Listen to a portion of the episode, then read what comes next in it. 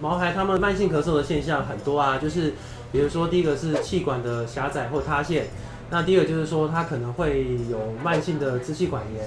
比如说他可能会有一些感染性啊、过敏性啊，或者是钙化或者是纤维化的这个支气管的这个肺病的问题。那另外就是心脏的问题，它也会导致说孩子可能会咳嗽。最后一个就是呃，我们最不想遇到的就是肿瘤的问题。那这几个都是比较常会发生。咳嗽的问题，呃，要一定要定期的做健康检查。那如果是针对咳嗽的部分，我们特别需要看的是动物的血压，它的一些血球报告，好，还有就是它有没有这个胸腔 X 光片，这些都可以去呃得知到说它的胸腔上面是不是有心脏变化、气管的异常，或者是肺部的这个状态是不是不好。